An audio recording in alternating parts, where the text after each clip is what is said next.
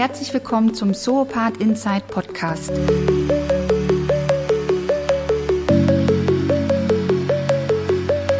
Mein Name ist Annette Gregorius und ich spreche an dieser Stelle mit Akteuren aus dem Bereich des temporären Wohnens, dem Segment, das die Wohnantworten der Zukunft hat, vor allem mittels der Hospitality.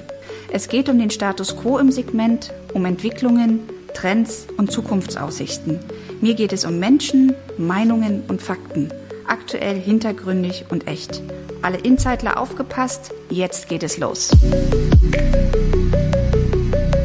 Heute sage ich ein herzliches Moin aus Hamburg. Gleich startet der Hogan Lovells Hotel Day und natürlich eine super Gelegenheit für mich, einfach mit Marc P. Werner, Rechtsanwalt und Managing Partner Frankfurt von Hogan Lovells zu sprechen. Guten Morgen, Marc. Moin, moin, liebe Annette. Schön, dass wir die Gelegenheit haben, hier, bevor jetzt nachher die Veranstaltung losgeht, nochmal zu sprechen. Freue ich mich sehr. Ja, ich freue mich auch darauf. Super. Du bist ja von Hause aus äh, schon ganz viel in der Hotellerie unterwegs. Und ich habe dich, glaube ich, noch nie gefragt, wie du eigentlich als Rechtsanwalt äh, in die Hotellerie gekommen bist. Erzähl doch mal ein bisschen was zum Einstieg über deinen Weg. Oh, ja, wie viel Zeit haben wir? Ein bisschen, nein, nein. ich weiß, du redest gerne und lange. nein, ich kann es ich kann's aber auch relativ kurz machen. Also vor knapp 27, 28 Jahren war ich ein ganz junger Anwalt bei uns in, in Frankfurt in der Kanzlei. Die hieß damals natürlich noch anders. Wir haben ja inzwischen vielfach fusioniert und sind immer internationaler geworden. Aber damals war das eben so, dass äh, meine Seniorpartner haben die Familie Steigenberger vertreten in allen gesellschaftsrechtlichen äh, Angelegenheiten. Und eines Tages erschien Annemarie Steigenberger bei meinen Seniorpartnern im Büro mhm. und sagte, sie hätte sich so über die Rechtsabteilung geärgert, dass sie sie hochkant rausgeworfen hätte. Und jetzt steht sie ohne Inhouse-Juristen dort und äh, fragte dann meine Senioren, also liebe Anwälte, könnt ihr denn auch so unsere normalen Hotelsachen betreuen? Nicht nur die sexy gesellschaftsrechtlichen Angelegenheiten, sondern eben auch das Day-to-Day-Business. Ja, und meine okay. Senioren hatten Angst, dass es dann um, um Minibar-Forderungen geht, äh, die irgendwie eingetrieben werden müssen oder verwüstete Hotelzimmer mhm. oder dergleichen. Aber das war Mitte der, Mitte der 90er Jahre. Ähm, und wie viele andere Hotelbetreiber auch, hatte Steigenberger ein Problem, dass sie Anfang der 90er Jahre sehr viele Festpachtverträge in den neuen Bundesländern äh, unterzeichnet hatten, mhm. in der Hoffnung, dass überall grüne Landschaften entstehen. Und drei, vier, fünf Jahre später stellte sich heraus, dass äh, die die Hotels, insbesondere die Vier- und Vier- und Fünf-Sterne-Hotels, nicht so funktionierten, weil einfach auch der Standort nicht passte und und und und die und die Städte sich auch nicht so entwickelt haben, wie man das eigentlich erhofft hatte. Und äh, das war eine sehr gefährliche Situation für mhm. Steigenberger, nochmal wie für viele andere Hotelbetreiber auch. Ähm, weil sie hatten eben alle diese Festpachtverträge, sie mussten die Festpacht bezahlen, haben aber Net Operating Loss erwirtschaftet. Ja, und äh, zumachen durften sie auch nicht. Es, gab's, es gab Betriebspflichten. Mhm. Und ähm, da war meine hauptsächliche Aufgabe, bestand darin, die Verträge und die Situation zu prüfen, ob man irgendwie diese Verträge nachverhandeln könnte. Ja, und, äh, und es gab tatsächlich Ansätze.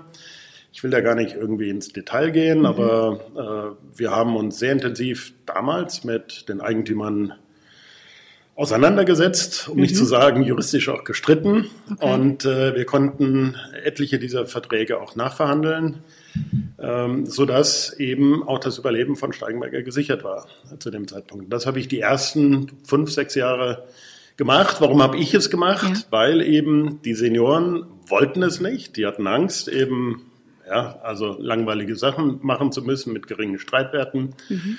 Und ich war damals der Jüngste und äh, so bin ich zu Hotels gekommen. Und äh, fünf oder sechs Jahre später fragten mich dann Banken und Investoren und Versicherungsgesellschaften, die alle Hotels in ihren Portfolios hatten oder Portfolien hatten, ähm, äh, ob ich denn mal die gesamten Verträge prüfen könnte. Mhm.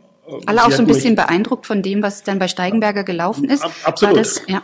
Absolut. Also ähm, einfach auch, weil sie Angst hatten, dass vielleicht nochmal ein Werner kommt äh, okay. und sagt, also äh, hier verhandeln wir jetzt die Verträge nach. Ja, und äh, so hat mich das äh, eben damals, obwohl ich eigentlich im Bereich M&A, also im, im, Unternehmenskauf gestartet bin, bei uns in der Kanzlei, mhm.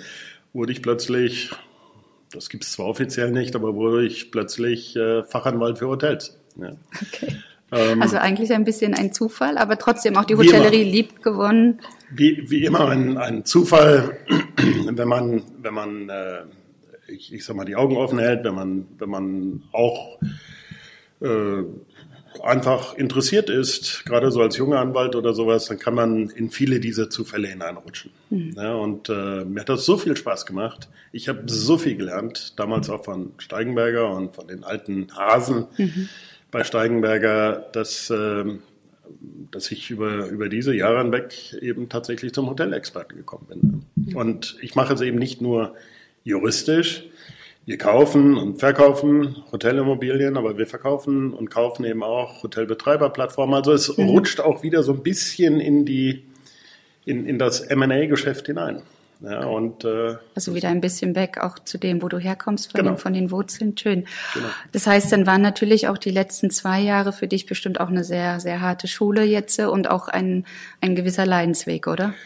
Ja, Leidensweg will ich, will ich gar nicht, will ich gar nicht sagen. Also es gibt ja immer den Spruch, äh, Anwälte haben immer zu tun. Mhm. Natürlich beschäftigen wir uns viel lieber mit, mit neuen Projekten und, äh, und, und äh, wir, wir wollen auch, ich sag mal, Neuentwicklungen begleiten.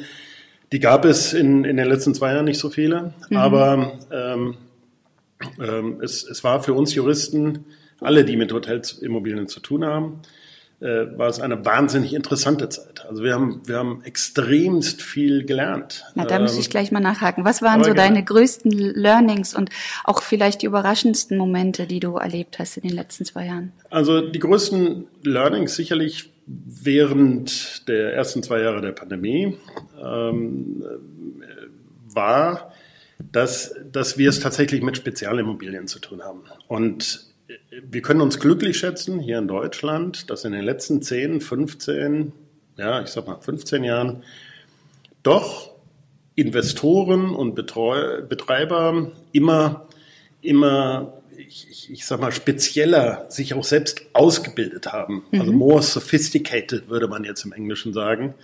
Das heißt, wir haben es mit Profis zu tun. Ähm, als ich angefangen hatte, war das tatsächlich so, dass eine damals großer institutioneller Investor, hat heute einen anderen Namen, hieß früher DIFA, heute die Union Investment, hatten damals schon sehr viele Hotels im Portfolio, aber mhm. ähm, es, es, waren keine Spezialisten am Werk. Heute sind bei den, bei den Investoren haben wir ein ganz, ganz spezielles Asset Management. Wir haben bei den Einkäufern ein spezielles äh, Wissen, ein spezielles Hotelwissen und wir haben natürlich auch bei den Betreibern mehr Wissen, was eigentlich die Investoren brauchen. Mhm. Also was will ich damit sagen? Wir haben in den letzten zwei Jahren festgestellt, dass in aller Regel Investor und Betreiber aufeinander zugegangen sind und sich Gedanken darüber gemacht haben, wie können wir diese Krise gemeinsam am vernünftigsten bewältigen. Ähm, natürlich war das nicht jeder und nicht jeder Investor ist, ist äh, dann irgendwo auch auf die Bedürfnisse des Betreibers mhm. eingegangen. Es ist ja auch sehr schwer. Auch die, die Investoren haben ja auch irgendwo Treuepflichten ihren Anlegern gegenüber. Ja, sie können nicht einfach auf, auf Geld verzichten oder mhm. so. Aber in, in aller, aller Regel, und damit waren wir natürlich auch beschäftigt, hat man eine Möglichkeit gefunden, wie man gemeinsam weitermachen kann. Und äh, das, das finde ich, das finde ich sehr gut, denn, denn jeder hat gemerkt, wir können nur überleben, wenn wir gemeinsam in diesem Boot in die gleiche Richtung rudern. Mhm. Und, äh, und das war wichtig für die Investoren und das war wichtig für die Betreiber. Das war natürlich auch wichtig für die Brands. Äh, aber das war, glaube ich, das, das, was wir alle, was wir alle gelernt haben. Mhm.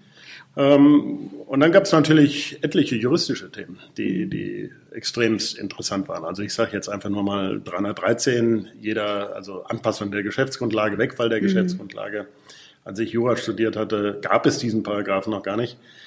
Dann war das ein, ein, ein juristisches Gebot der Fairness. Es war Treu und Glauben, das war etwas, wo man sagte, naja, also wenn sich die Umstände so verändern mhm. und keiner hat darüber nachgedacht, ja, was wäre denn wenn und wie hätten die Parteien reagiert, wenn sie gewusst hätten, dass so etwas auf sie zukommt. Ja, und äh, äh wir haben da viel gelernt und wir werden auch in den nächsten Jahren noch viel lernen. Ich wollte gerade sagen, das hat nicht aufgehört. Ne? Also das wir hat, sind ja noch mitten in diesem Prozess drin. Ne? Genau, abgesehen davon, dass, äh, dass, dass wir natürlich immer noch in der Pandemie sind selbst wenn wir lockerer damit umgehen, die mhm. allermeisten von uns hatten jetzt Covid schon mal irgendwie gehabt und, und Gott sei Dank ist es in, in, den meisten Fällen auch glimpflich abgegangen. Mhm. Ähm, aber wir sind noch nicht am Ende. Es gibt auch noch nicht viele BGH-Entscheidungen, die mhm. uns weiterhelfen. Ja, also wir, wir kennen die Richtung und es ist wichtig, dass wir in diesem Bereich BGH-Entscheidungen bekommen weil es uns nicht weiterhilft, wenn das Landgericht Frankfurt anders entscheidet als das Landgericht mhm. Dresden mhm. oder, und, oder dann auch in das Oberlandesgericht Frankfurt oder Oberlandesgericht München anders entscheidet als Kammergericht Berlin, sondern wir brauchen BGH-Entscheidungen. Und mhm. wir brauchen Leitlinien, wie eben das höchste Gericht ähm, entscheiden wird in Zukunft. Und wir erkennen die Grundlagen dazu, mhm. aber da kommt noch einiges auf uns zu. Also wenn jetzt auch tatsächlich ja immer noch auch die richterlichen ähm, Entscheidungen sozusagen fehlen, ja, an der Stelle, dann ist es ja viel, wie du vorhin auch gesagt hast, das Miteinander. Wie geht man miteinander um? Wie geht man aufeinander zu? Jetzt hast du wahnsinnig viele Gespräche geführt, was mittendrin, musstest sicherlich auch immer ganz viel vermitteln, auch zwischen den Parteien. Ich sag mal, wir so am Rande haben natürlich auch viele Stimmungen mitbekommen von total offen, total kompromissbereit bis komplettes ähm, sozusagen No-Go am, am Sprechen und damit natürlich auch den Verlust teilweise von Häusern. Ähm, wenn du die Summe aller deiner Gespräche und das, was du auch von den Kollegen so mitbekommen hast, reflektierst, wo würdest du jetzt sagen, wo wo hat sich aber, ich sag mal, das Gros der Gespräche einsortiert in einer gemeinschaftlichen Lösung oder eigentlich doch auch eine Hardliner-Linie? Also ich würde sagen, und ich habe wirklich viele dieser Ausgleichsgespräche geführt und Nachträge geschlossen und äh, und Parteien im, im Grunde genommen auch zusammengebracht. Und, und ich, ich, ich muss einfach sagen, die, die Hospitality-Industrie hier in Deutschland hat sich in den aller, allermeisten Fällen so gezeigt, dass man gelernt hat, partnerschaftlich miteinander umzugehen. Mhm. Ja, natürlich wurde auch mal gekappelt hier und da und es gab dann auch eben, ich, ich sag mal, außerordentliche Kündigungen des Mietvertrages oder sowas. Aber aber wenn der Betreiber, wenn der Betreiber vor Corona ein ordentlicher Betreiber war, mhm. der sein Geschäft auch verstanden hat und der Investor es auch erkannt hat, dann gab es eigentlich keinen wirklichen Grund für einen institutionellen, sophisticated Investor tatsächlich zu sagen, jetzt werden wir den Betreiber los. Ja? Mhm. Denn alle Betreiber hatten, haben ja und haben, leiden immer noch mhm. unter unseren vielfältigen Krisen. Ähm, und, und das weiß natürlich auch der Investor. Mhm. Ja, und äh, natürlich muss man, ich, ich sag mal auch die, die, die Hilfen, die ja gezahlt worden sind, auch berücksichtigen und äh, und das tun auch die Investoren. Ja? Also mhm. es, äh, die Betreiber und Investor finden in aller Regel einen Ausgleich. Es gab und da muss man vielleicht auch sagen, das waren häufig dann eben auch ausländische Investoren, ähm, die, die, die die Vorgehensweise vielleicht so nicht verstanden haben. Aber unter den deutschen Investoren und den, und den Betreibern, die hier äh, auf dem Markt sind, man sieht sich im Leben immer zweimal mhm. oder dreimal. Ja, das, es bringt nichts. Es, mhm. es bringt nichts, den Betreiber jetzt rauszuwerfen wenn man vorher keine Probleme hatte. Viele, viele Conversions, wie, wie Merit das nennt, ist also nicht, nicht der Umbau des Hotels, sondern Betreiberwechsel, Wechsel, genau. die wir ja gesehen haben. Äh, die lagen natürlich auch daran, dass, ähm, dass, dass es auch vorher schon so ein bisschen gehakt hat. Ja, und, okay. und, und Investor beziehungsweise eben Immobilieneigentümer und Betreiber eben auch vorher schon nicht das richtig gute Verhältnis hatten.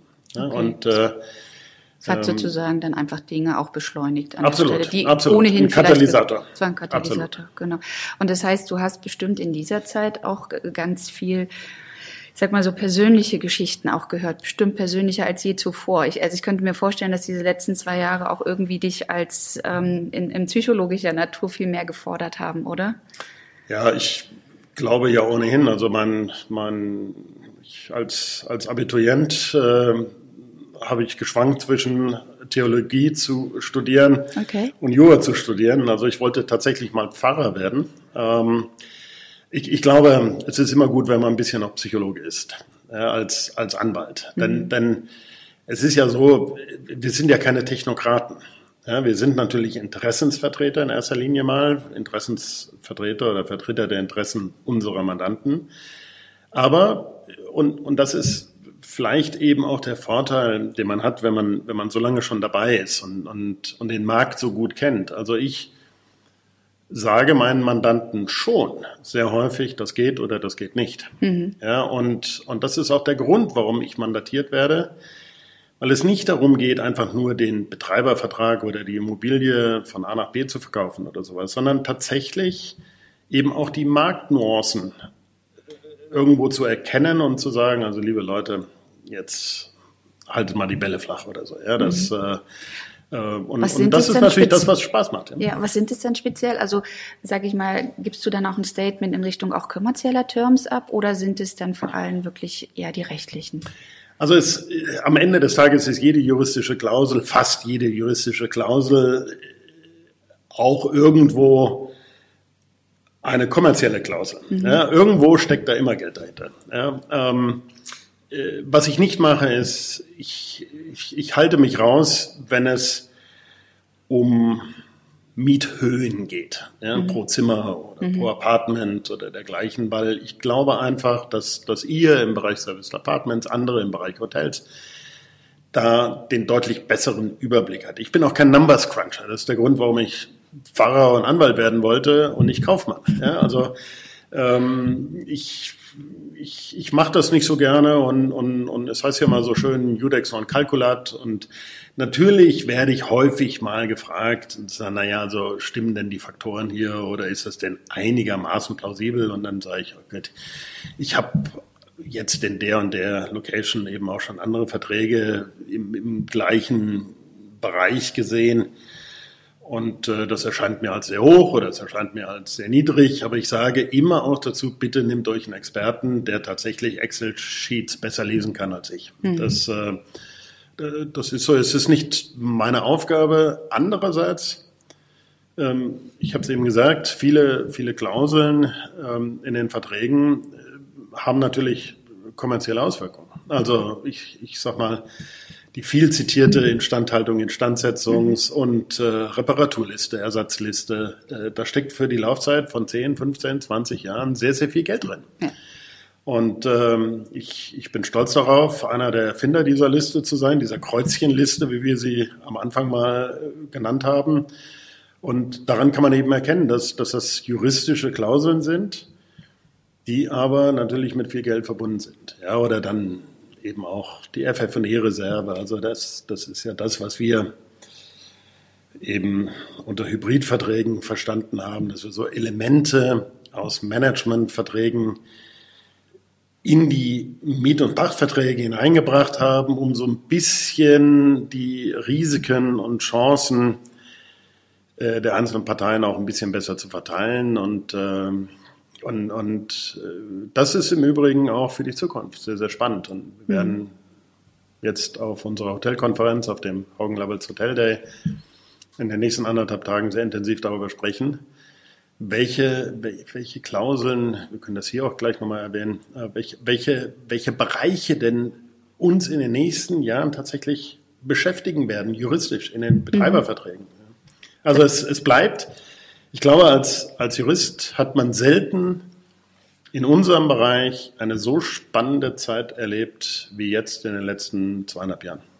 Okay, und das heißt, ich habe das Gefühl, du delegierst jetzt gerade gar nicht diese Themen an deine Youngster, so wie es mal deine Seniorenpartner mit dir gemacht, sondern du machst, du bist mittendrin auch, ne? Ich, ich mag die Branche. Ähm, das ist ja das Schöne. Es ist eine, es ist eine Nischenbranche. Mhm. Ich kenne ganz, ganz viele Player mhm. in diesem Bereich.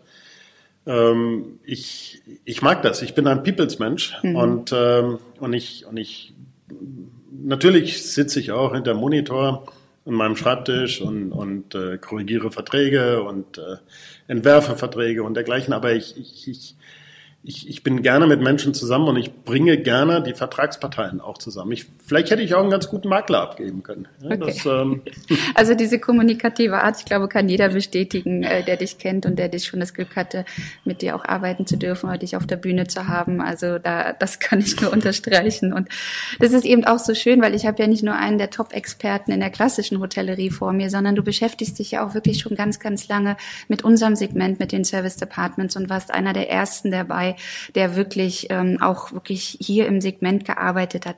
Wie kam denn dieser Switch, sage ich mal jetzt sich von der großen Welt der klassischen Marken, hast es gesagt, der Einstieg war Steigenberger, dann aber jetzt, sage ich mal, auf unsere Nische sich auch zu konzentrieren und eine Nische, die gerade als wir den Anfängen waren, ja auch wirklich überhaupt äh, noch gar nicht so professionalisiert war. Wir hatten wirklich sehr mittelständische Betreiberstrukturen. Wie bist du zu dem Segment gekommen und vor allem, ähm, ich meine, wir sind im Moment bei vier Prozent des Hotelmarktes Marktes und ich sag mal, wir werden vielleicht auf 10, 15 wachsen. Was siehst du bei uns im Segment?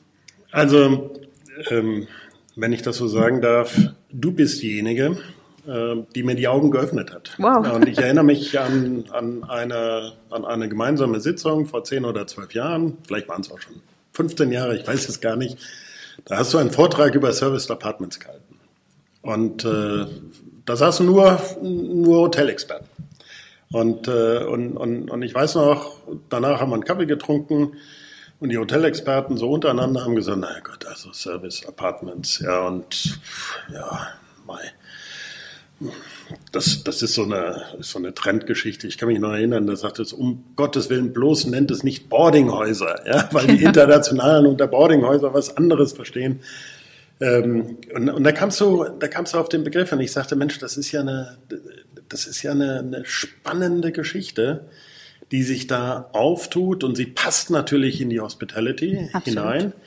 Und äh, wie das eben so ist, äh, man macht sich dann da Gedanken drüber und, und das war eben auch bei der Entwicklung der Hotelbetreiberverträge. Früher war ein Hotel Miet- oder Pachtvertrag, waren 10, 12, 13 Seiten lang. Mhm. Ja.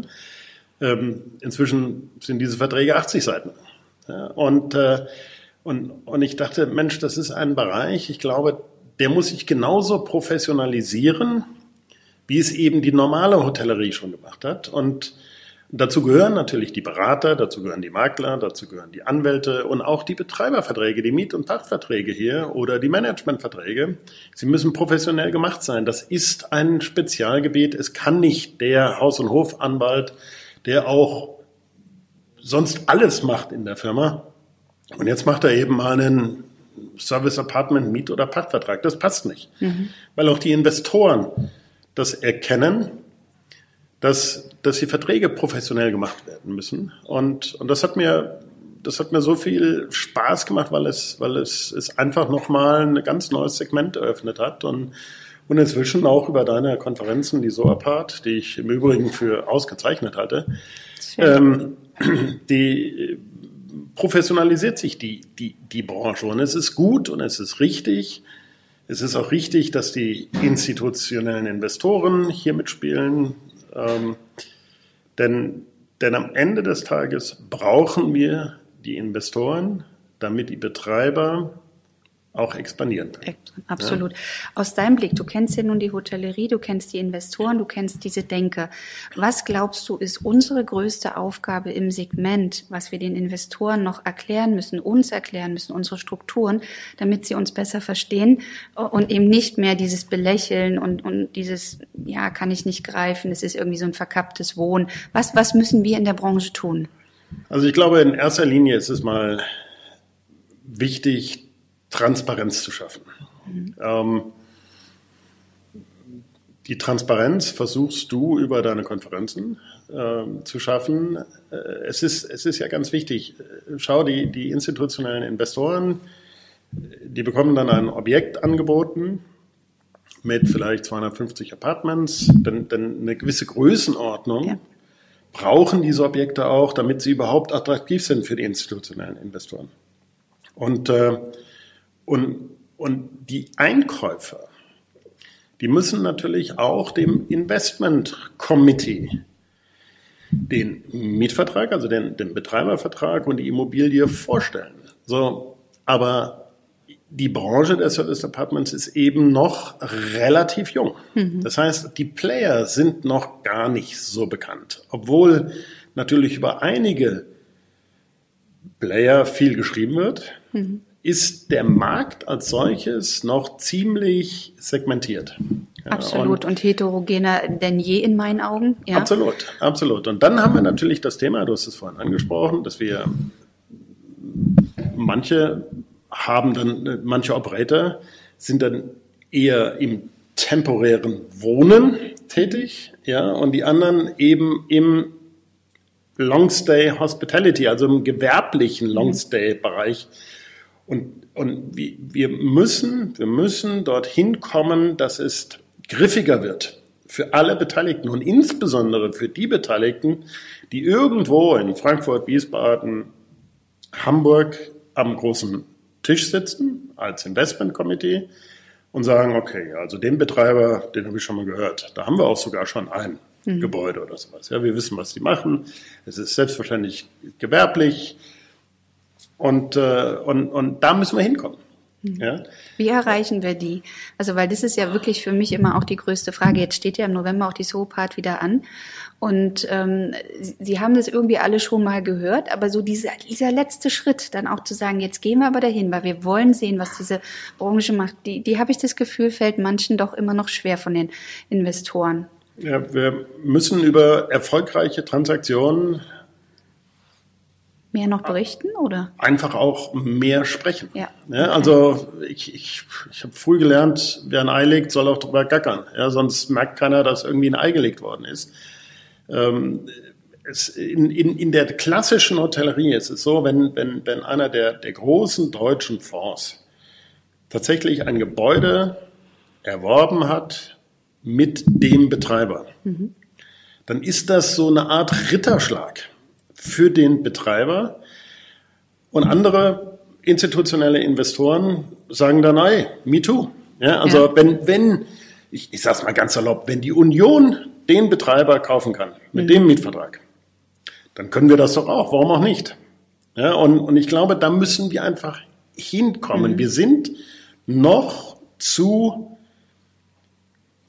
intransparent, auch wenn, wenn du hart daran arbeitest. Mhm. Ja, und auch, auch mit den, ich, ich sag mal, mit den Reports und den Gutachten und, und äh, dergleichen, dass man, dass man es auch nachvollziehen kann, wie viele Hotels hat denn jetzt so eine Nummer oder so? Ja. ja? Und, und, und äh, klar, die AGZ, die, die, die berichtet darüber, ähm, aber wir müssen es noch schneller irgendwo greifbar machen. Mhm. Ja, und, und manche haben eben tatsächlich von den Playern im Bereich Service Apartments, klar, Gebäude, da sind 50 Apartments drin mhm. oder 60 Apartments drin oder sowas. Das ist etwas, was die großen Investoren nicht interessiert. Das ist immer noch ein viel zu kleines Ticket, ne? Und diese ja. Kleinteiligkeit, mhm. die, die ist natürlich einerseits charmant. Ich gehe ja selbst auch nicht mehr in ein 450 Zimmer Hotel, ja, aber, ja. aber für, es, ist, es ist wichtig, dass wir Transparenz über den Markt schaffen. Mhm. Aber das ist gerade, glaube ich, auch echt so eine spannende Frage, weil das ist der Gap. Ne?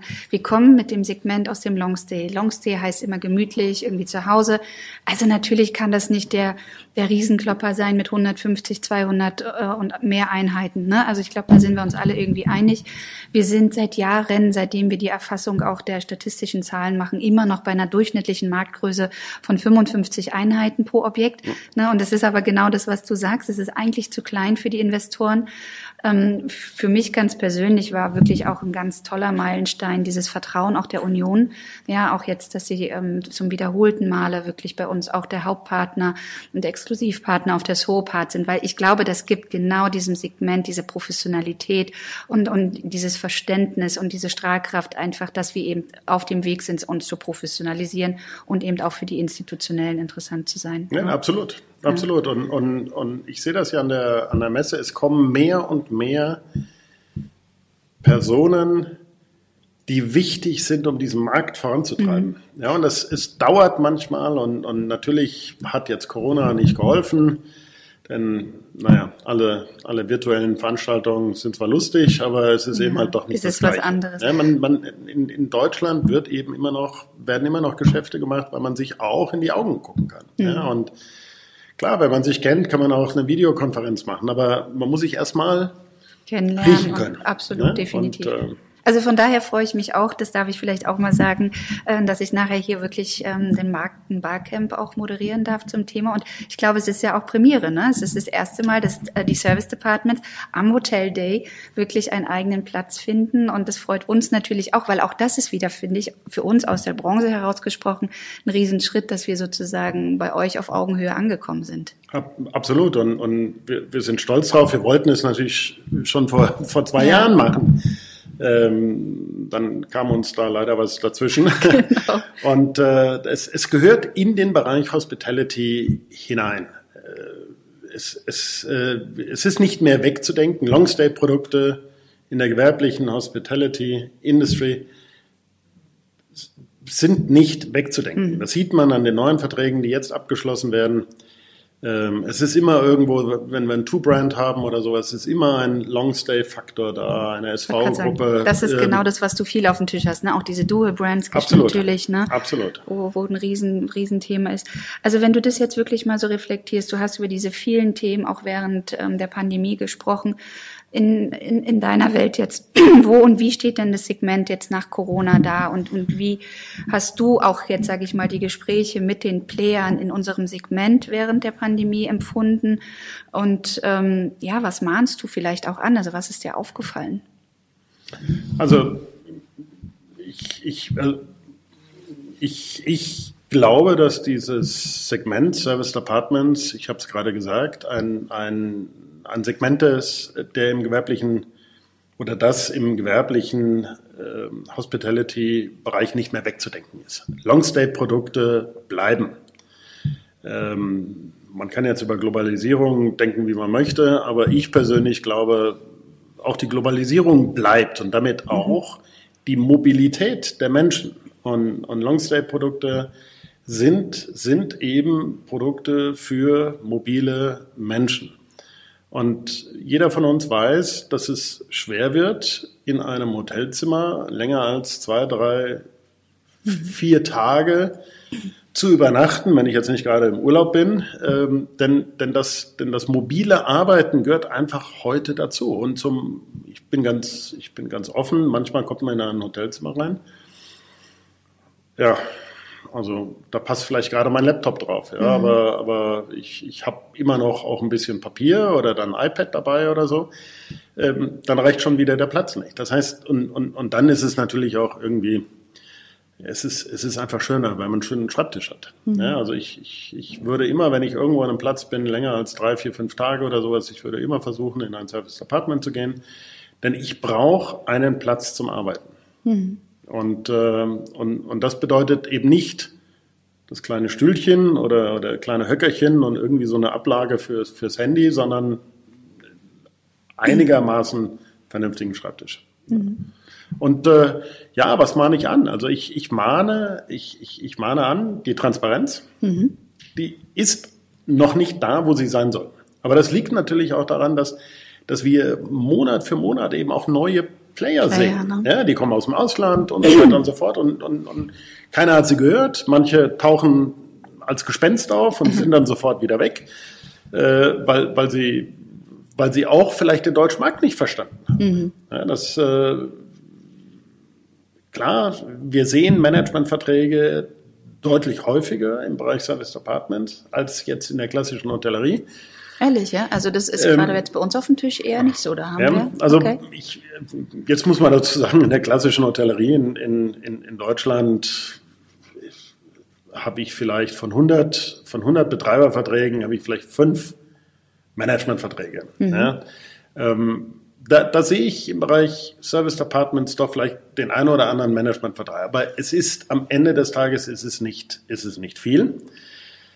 Angelsächsische Betreiber kommen gerne und sagen, wir wollen mhm. aber hier nur einen Managementvertrag abschließen und, und, verstehen eben nicht, warum die Immobilieneigentümer sagen, sorry, dann reden wir auch nicht weiter oder so. Ja. Und das, das liegt natürlich, jetzt kann man sagen, was sind die Gründe dafür? Mhm. Das ist im Grunde genommen ganz einfach, weil, weil deutsche Immobilieneigentümer schätzen den Miet- und Pachtvertrag. Mhm. Und nicht nur, weil es vielleicht im Umgang einfacher ist, sondern insbesondere natürlich, weil die institutionellen Investoren gar nicht anders investieren dürfen, mhm. ja, aus regulatorischen Gründen. Ähm, die brauchen noch nicht mal darüber nachzudenken, wenn sie Managementvertrag lesen. Ne? Also ich glaube, wir brauchen professionelle Verträge, wir brauchen eine professionelle Transparenz, ähm, wir brauchen vielleicht auch professionelle Einheiten. Mhm. Ähm, Im Sinne von Ausstattung? Nee, noch, in, im, im Sinne von, von Größe der Immobilien. Größe der Immobilien. Größe mhm. der Immobilien. Äh, denn, denn sonst bleibt man natürlich irgendwo im Bereich der, der privaten Investoren. Mhm. Ja, das kann man machen, das ist natürlich auch, natürlich gibt es Family Offices oder sowas, die sagen, boah, ich will mich ja nicht irgendwie mit den großen Fonds da streiten. Ähm, aber ich, ich glaube, ich glaube, um dorthin zu kommen, wo wir hinkommen wollen, brauchen wir auch die institutionellen Investoren, weil da mhm. natürlich auch die, die, die, die Marktexpertise auch liegt. Ja, mhm. Und ich habe es eben gesagt, ist, jeder Betreiber wird geadelt, wenn eine Commerz Real, eine Decker oder eine Union Investment diese Immobilie mit dem Vertrag kauft.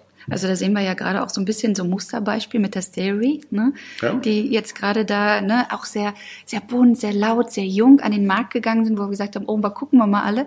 Und jetzt äh, ne, haben sie wirklich ja. äh, einen großen Deal nach dem nächsten mit den Institutionellen gemacht, wo man wirklich sagt, wow, das ist eine Marke, die ist auch wirklich erwachsen ja. geworden und die nimmt diesen Weg, wie du ihn gerade auch besprochen hast.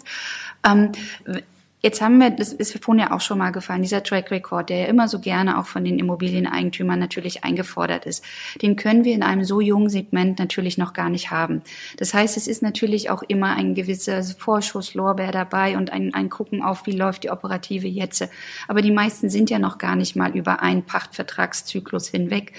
Was, was rätst du beiden Seiten, ähm, um, um natürlich, ne, weil keiner hat jetzt die Zeit abzuwarten, sondern ne, wir, wollen ja, dass das Segment halt auch weiter wächst. Aber wie kann es wachsen und wie kann es Vertrauen vor allem wachsen? Also ich glaube, ich meine, ich, ich, jetzt ist das nur ein, ein, Podcast und nicht irgendwo eine Videoaufzeichnung, aber ich musste gerade so schmunzeln, weil ich über, ich habe beispielsweise über 25 Hours nachgedacht. Mhm. Ja, also ich kann mich erinnern, da kam Christoph Hoffmann und seine Partner, kamen auf den deutschen Markt und haben ein Hotel entwickelt. Da dachten wir alle, jetzt ist er völlig übergeschnappt. Ja. Ja, also dann wollte er auch noch Geld fürs FF&E haben, konnte aber keine Quittung vorweisen, weil eben er das FF&E auf dem Flohmarkt, Flohmarkt. gekauft hat. Ja, also ähm, und jeder hat ihn belächelt und sagt, jeder sagte, das kann überhaupt nicht gut gehen. Also wir alle wissen, obwohl obwohl ja die Marke oder einem Ruby. Ich mhm. meine, die waren schon marktfähig, um es mal so zu sagen. Mhm. Da hatten die noch keine zehn Hotels. Ja, und das ist, äh, also es ist, Größe ist nicht alles. Mhm. Ja, es ist, wie man, wie man es schafft, tatsächlich auch als Betreibervertreter, ja, als Repräsentant des Betreibers, sich und seine Marke und sein Unternehmen auch zu vermarkten, den den institutionellen Investoren gegenüber. Wenn die Vertrauen erhalten, weil nochmal, sie, sie arbeiten als Treuhänder für alle, die ihre Altersvorsorge dort anlegen. Mhm. Ja, und, und, die dürfen nicht einfach das Geld zum Fenster rauswerfen oder sowas, äh, wie, wie jetzt irgendwie im, im, Venture Capital oder sowas. Mhm. Äh, zu sagen, wir probieren es einfach mal, ja, sondern sie, sie, müssen schon sehr vorsichtig umgehen. Ne? Mit dem Geld, was ihnen nicht gehört. Und, und deshalb ist dieses Vertrauen, das Vertrauen in ein Produkt, das Vertrauen aber auch in die Personen, mhm. ist wahnsinnig wichtig. Und was soll ich sagen? Also Stayery macht es hervorragend, andere machen es auch sehr, sehr gut. Manche kümmern sich noch gar nicht darum, bekannt zu werden, dort bekannt zu mhm. werden, wo es eigentlich wichtig wäre. Und ich glaube, das ist etwas, äh, ja, da müssen wir noch so ein bisschen unsere Hausaufgaben machen. Meinst du, ein bisschen laut sein ist im Moment gerade auch für unser Segment ähm, angebracht? Ja, also ich sag mal, weil wir erleben ja beides auch in der Betreiberschar, sehr leise und sehr laute. Ja, und ähm, es wird darüber natürlich auch viel diskutiert. Was ist jetzt eigentlich so der richtige Weg? Also ich glaube, ein bisschen laut sein schadet nie. Mhm. Ja, und, äh, und, und es ist es ist natürlich, wenn man, wenn man dann liest, der und der Betreiber hat also jetzt äh, einen Financial Partner bekommen oder sowas, und dann liest man ja auch die Summen, die da im Raum stehen. Ja, mei, also äh, das ist natürlich schon auch irgendwo so ein Adelsprädikat, wenn man an den internationalen Kapitalmarkt erfolgreich war. Ja, mhm. also ähm, auch die, die können vielleicht mehr riskieren als offene Fonds in Deutschland, aber äh, Geld zu verschenken haben die auch nicht. Ja, und, und die machen sich schon Gedanken darüber, wo lohnt es sich zu investieren, wo lohnt es sich nicht zu investieren. Und es ist natürlich, ich meine, wir haben es in der, in der klassischen Hotellerie jetzt mit Premier Inn gesagt, warum ist Premier Inn so erfolgreich? Ja, ist ein tolles Produkt, aber es steht natürlich auch ein großer, starker Partner dahinter. Mhm. Ja, und, und damit werben die auch. Ne? Whitbread ist eben eine Hausnummer. Ja. Selbst wenn ich in vielen Fällen gar nicht irgendwo eine Bürgschaft oder eine Garantie von Whitbread bekomme und trotzdem ist es ein starker Partner und er sagt, hm, okay, dann lass uns doch mal mit den Jungs sprechen oder mhm. mit den Mädels. Glaubst du, gerade wenn du das Thema Stärke jetzt gerade auch so thematisierst, ne, glaubst du ähm, in einem Segment, was ja im Moment trotzdem, wie gesagt, immer noch eher auch mittelständische Strukturen halt hat, glaubst du, wir werden in der Zukunft viele Fusionen erleben, einfach um diese Stärke auch allein durch diese Größe zu schaffen? Absolut. Das ist das, was wir, das, was ich im Grunde genommen in der klassischen Hotellerie schon vor fünf, sechs, sieben Jahren gesagt habe, äh, dass wir einen Konsolidierungsprozess erleben werden. Man muss ja nur die Zeitung ohne jetzt irgendwie aus dem Nähkästchen zu plaudern, aber nur die Zeitung aufschlagen, da sehen wir, dass natürlich Corona da ein absoluter Katalysator dafür war, für, für diese Konsolidierung. Das werden wir, vermute ich, auch im, im Bereich Service Apartments sehen. Es, es, wird nicht, es wird nicht anders funktionieren, denn, denn Ziel ist es ja irgendwo auch zu expandieren. Ziel ist es, seine, seine Brand bekannt zu machen. Ziel ist es dann eben auch gute und viele Objekte äh, zu haben. Und das kann ich nur irgendwo, wenn ich stark genug bin. Mhm. Ja, es ist, äh, denn, denn die Investoren, ganz egal, ob es da jetzt Family Offices sind oder, oder institutionelle, ähm, die, die haben natürlich auch in der Pandemie erlebt, dass sie sagen, naja, also ein starker Partner ist manchmal auch ein guter Partner. Mhm. Hm. Also und es, es ist eben bei den Starken, und das sieht man bei, bei B&B, bei Motel One in der klassischen Hotellerie, bei Premier Inn und so, mit denen haben wir die, die Investoren auch nicht diese großen Probleme mhm. gehabt und so viel Diskussion gehabt. Wie, wie siehst du den Trend äh, der Hotelgesellschaften mit ihren Living-Strategien? Weil ich sag mal, all die, die du jetzt hier gerade auch schon mal genannt hast, die sind ja auch mit diesen Ideen unterwegs. Und ich meine, denen ist ja auch nicht entgangen, ne, wie gut Extended Stay einfach funktioniert hat jetzt auch über die Pandemie. Ist das ein Thema auch bei euch in den äh, Verhandlungen? Ab, ab, absolut. Absolut. Also äh, die Großen wollen in dem Segment mitspielen, mhm. weil sie einfach auch merken, dass dieses Segment funktioniert.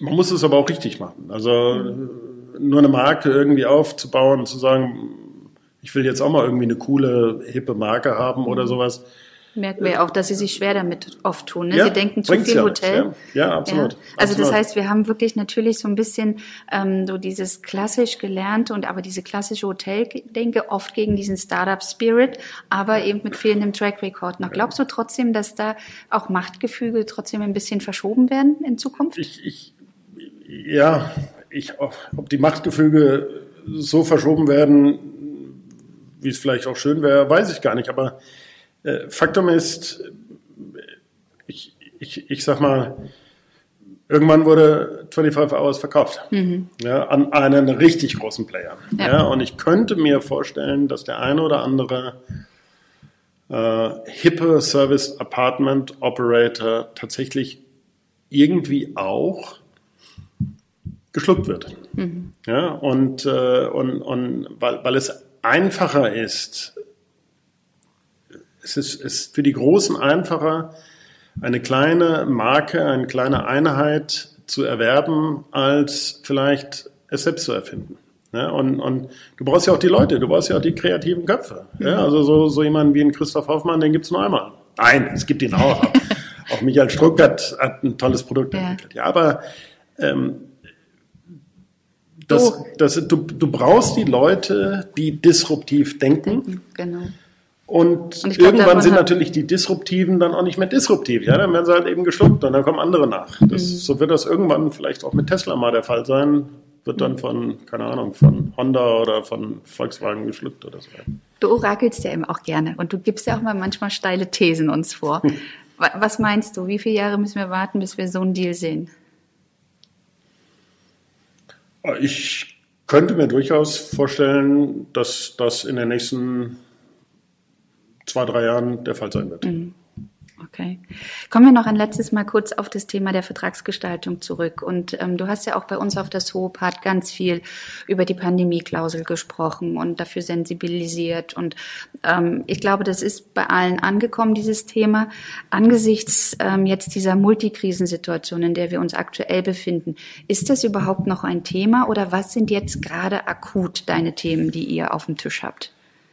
Also ich glaube, äh, natürlich ist, ist eine Pandemieklausel immer noch Thema. Mhm. Ja, also wir, wir befinden uns mitten in der Pandemie und wir sind, vor, vor zweieinhalb Jahren hätte keiner geglaubt, dass so etwas passieren kann.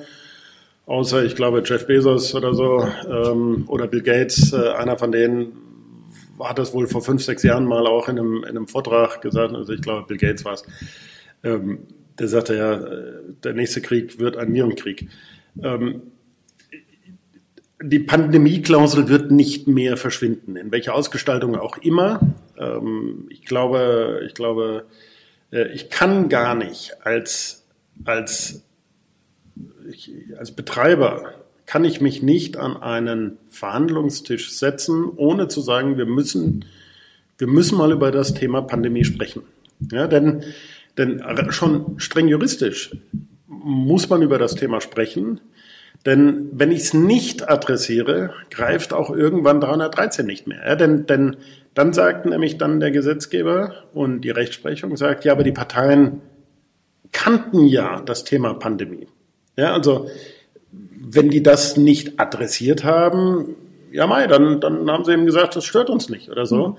Und dann wird es diese, diesen Rekurs, wird es auf 313 auch nicht mehr geben. Ähm, deshalb werden wir immer eine Klausel irgendwo sehen oder vielfach sehen.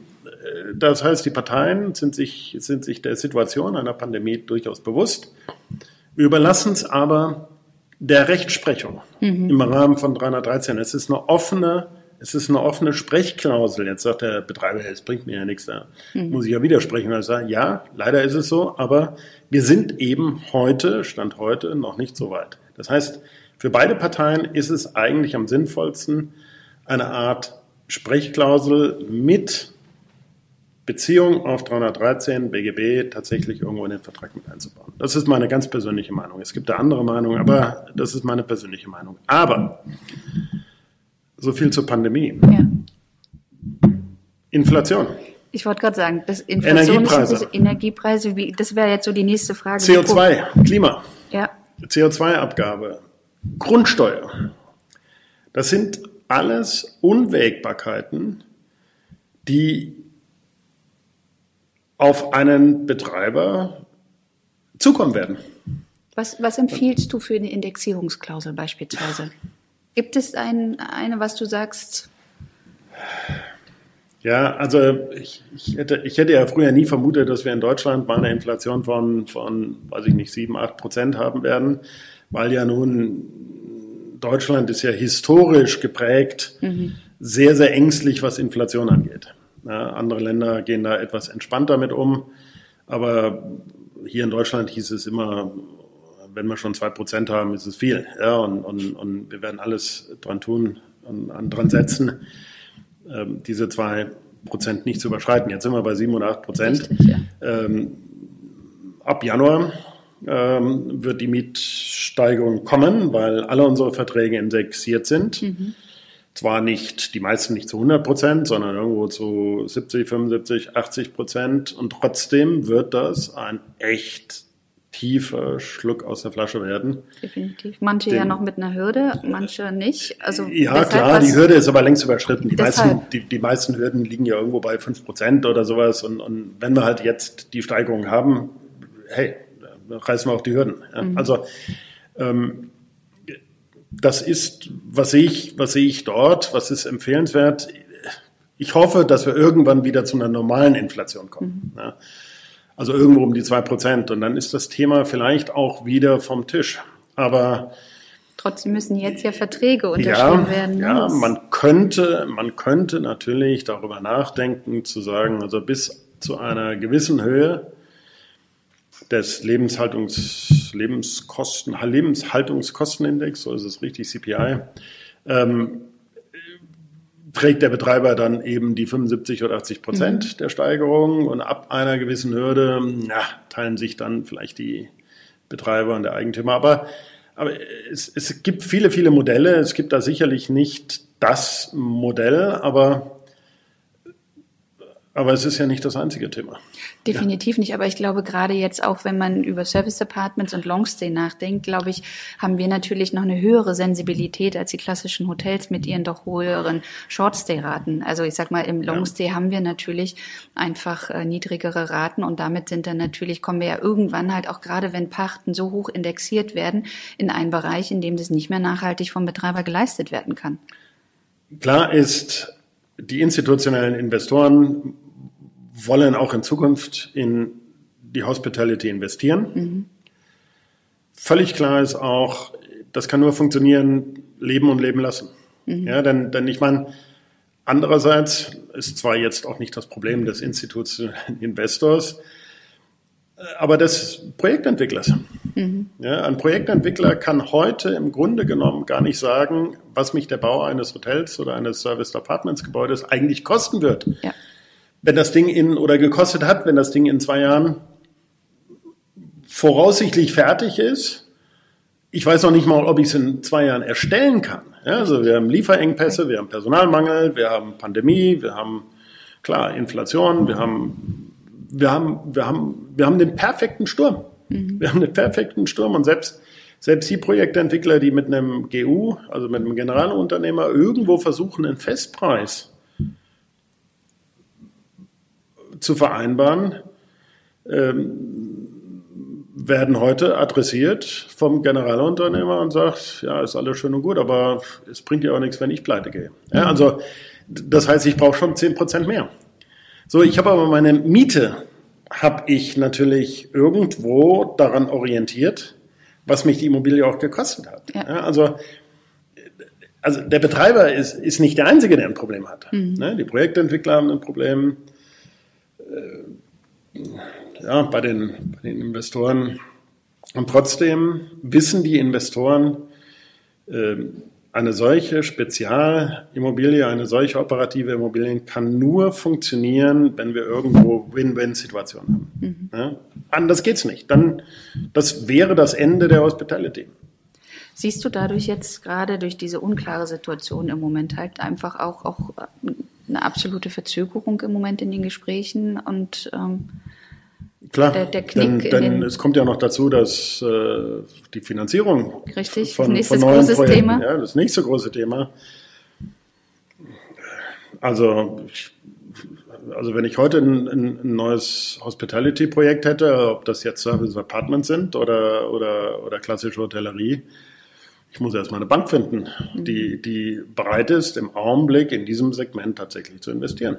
Und auch da haben wir das gleiche Thema, wie du vorhin in Richtung Investoren gesagt hast. Ne? Ja. Transparenz, Vertrauen. Absolut. Also mehr denn je. Und Absolut. in ein, ein, noch so viel jüngeres Segment, sag ich mal. Um, umso wichtiger sind natürlich diese Veranstaltungen. Ja. ja. Umso wichtiger sind, sind die persönlichen Beziehungen. Denn nur so werden Geschäfte gemacht. Ja, es ist, man, man muss sich untereinander kennen, sonst macht man kein Geschäft miteinander. Schon gar nicht Geschäfte, die irgendwo auf einer 20-jährigen Basis erfolgen sollen. Ja. Also ich, ich, ich sag mal, aus der klassischen Hotellerie, ich erwähne da jetzt das Motel One in New York, das hat nur funktioniert, weil Investor und Betreiber sich so gut kennen. Mhm. Ja, und, und weil sie aneinander vertrauen, weil sie eben sagen, wir haben noch mehrere Hotels in unserem Portfolio. Das heißt also, wenn, wenn, wenn es da irgendwie mal Ärger gibt, ja, dann wird sich der Ärger vermutlich durchs ganze Portfolio ziehen. Ja. Ähm, und, und dieser Deal konnte nur funktionieren. Wir werden da nachher auf der Konferenz auch drüber ja. sprechen die, dieser Deal konnte nur funktionieren, weil die Beteiligten sich kennen und weil die Beteiligten sich gegenseitig vertrauen. Super. Mit Blick auf die Uhr würde ich sagen, hast du gerade auch die, das, den schönsten Bogen geschlagen, dass wir in die Konferenz jetzt dann auch gehen und dass ich hoffentlich auch viele Investoren von unserem Segment überzeugen kann, dass sie einfach ein offenes Ohr für uns haben, dass sie im November natürlich zur Soopart kommen und äh, einfach gucken, wie die Branche tickt, wie die Betreiber ticken und dass wir einander einfach noch viel, viel besser verstehen. Letzte Frage. Hast du ein Lieblingsservice-Department? Oder ein schönes Erlebnis. Nein, ich bin ja, ich bin ja, ich bin ja, ich bin ja Anwalt. Äh. Aber eins, wo du ein schönes Erlebnis mal hattest, wo du sagst, äh, ich, ich weiß, ich beantworte ich, die ich Frage. Ich finde sie alle gut. ich finde sie alle gut. Super, also dass wir mit dir einen Fan haben, ich glaube, das hast du an so vielen Stellen einfach gesagt. Dafür danke ich dir ganz herzlich. Ich ähm, danke dir auch ganz herzlich, dass du uns auf diesem Weg der Professionalisierung begleitest, ja, auch äh, mit der Kanzlei, mit so einem großen Namen, weil auch das tut uns gut, dem Segment. Also von daher vielen Dank jetzt für das Gespräch und vielen Dank äh, schon für alles, was du auch fürs Segment getan hast, lieber Marc. Sehr, sehr gerne. Ich, es macht mir unheimlich viel Spaß.